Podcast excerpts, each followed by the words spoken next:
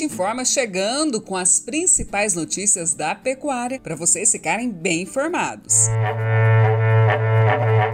Hoje, com notícias de mercado, boas notícias para os produtores pantaneiros e já para começar, vamos falar sobre o que pesou no bolso dos pecuaristas em 2020 é que o levantamento do IMEA sobre os custos operacionais totais do ano passado mostram que todas as modalidades de produção da pecuária de corte em Mato Grosso apresentaram aumento. Bem, o Instituto apontou que entre os principais fatores para os impactos na cadeia produtiva estão os gastos com suplementação, aquisição de animais, impostos e taxas. Seguimos agora falando das movimentações do preço da carne registrada nas últimas semanas. A Acrimate analisa que a estabilização dos preços deve ocorrer até o final do primeiro trimestre deste ano, viu? O presidente da associação, Oswaldo Ribeiro Júnior, faz uma avaliação do cenário. Acompanhe. Olá, meus amigos. A pecuária vem enfrentando períodos intensos de estiagem seca desde 2019 provocando com isso muita perda de pastagens e uma certa redução na quantidade de animais prontos para o abate.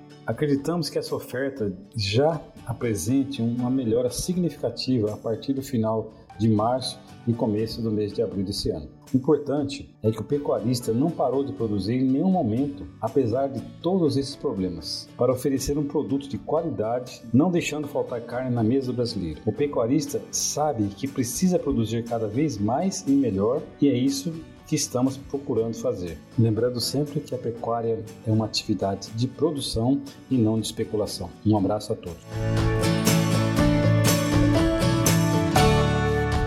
Olha, outra consideração relevante é que precisamos considerar que o mundo vai continuar aí demandando por carne brasileira, né? Especialmente a China, o que deve contribuir para a manutenção dos preços do mercado interno e externo em alta.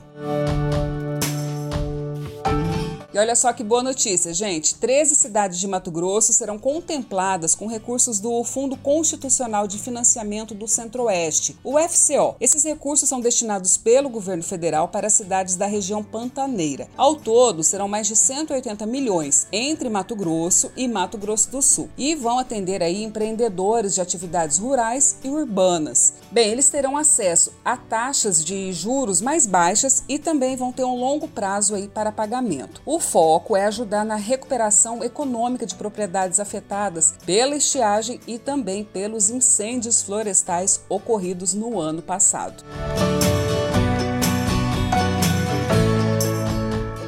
Agora, fique por dentro.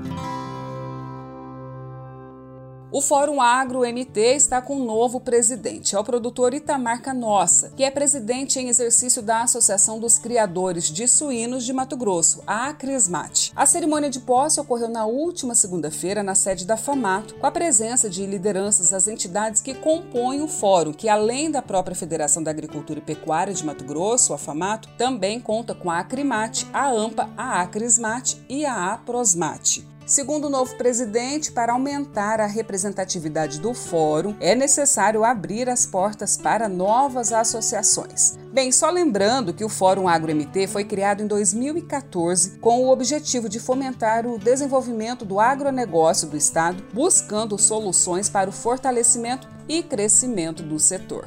Boa sorte então aí à nova diretoria.